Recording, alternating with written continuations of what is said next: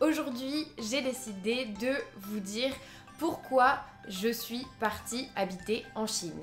Mais avant de commencer, cliquez sur le bouton s'abonner juste en dessous de cette vidéo pour vous abonner à ma chaîne YouTube et ne rater aucune de mes vidéos. On commence tout de suite. Alors aujourd'hui, je voulais vous parler un petit peu de mon expérience personnelle et vous dire pourquoi j'avais décidé de partir habiter en Chine. Donc il y a plusieurs raisons à cela et la première, c'est tout simplement que je considère que pour apprendre une langue, il faut passer un certain temps dans le pays. Parce qu'on a toujours l'impression quand on apprend une langue, par exemple en France, qu'on sait parler la langue parce qu'on a fait euh, peut-être 6 ans de chinois et euh, pourtant, quand on arrive en Chine, on se rend compte qu'en fait, euh, on connaît que de la théorie, on ne connaît pas vraiment les expressions qui sont utilisées là-bas, on ne sait pas vraiment comment les gens s'expriment réellement, quel euh, vocabulaire ils utilisent dans la vie de tous les jours ou dans d'autres contextes. Et c'est vraiment en allant dans le pays qu'on peut se rendre compte de ça.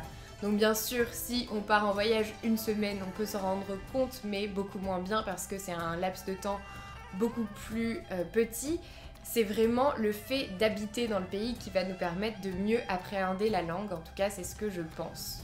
Ensuite, bien sûr, la langue est indissociable de la culture et ce n'est pratiquement qu'en allant dans le pays qu'on peut comprendre la culture, surtout pour une culture qui est aussi éloignée de la nôtre. Il y a vraiment des codes culturels différents qu'il faut qu'on apprenne et ça, c'est pareil, ce n'est qu'au contact des Chinois qu'on peut l'apprendre, ce n'est pas au contact des Chinois qui habitent en France qu'on peut vraiment l'apprendre parce que euh, ces personnes, si ça fait longtemps qu'elles habitent en France, elles n'ont plus forcément exactement les mêmes codes qu'une personne qui est chinoise et qui habite en Chine. Ensuite, bien sûr, il y avait une raison euh, toute simple, c'est tout simplement que j'avais toujours adoré ce pays et que j'avais très très envie de m'y rendre. Après, vous me direz, je pouvais toujours y aller en voyage, mais euh, j'avais vraiment envie de vivre cette aventure, de partir m'installer là-bas et de voir comment ça se passerait, comment était la vie là-bas.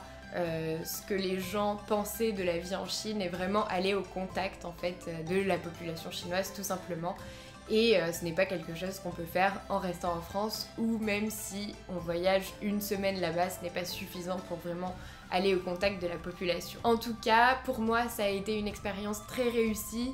J'ai fait des rencontres euh, assez incroyables là-bas et euh, je suis vraiment très heureuse d'avoir pris cette décision même si euh, ce n'était pas forcément une décision euh, évidente à prendre et c'est difficile de partir seule à l'autre bout du monde.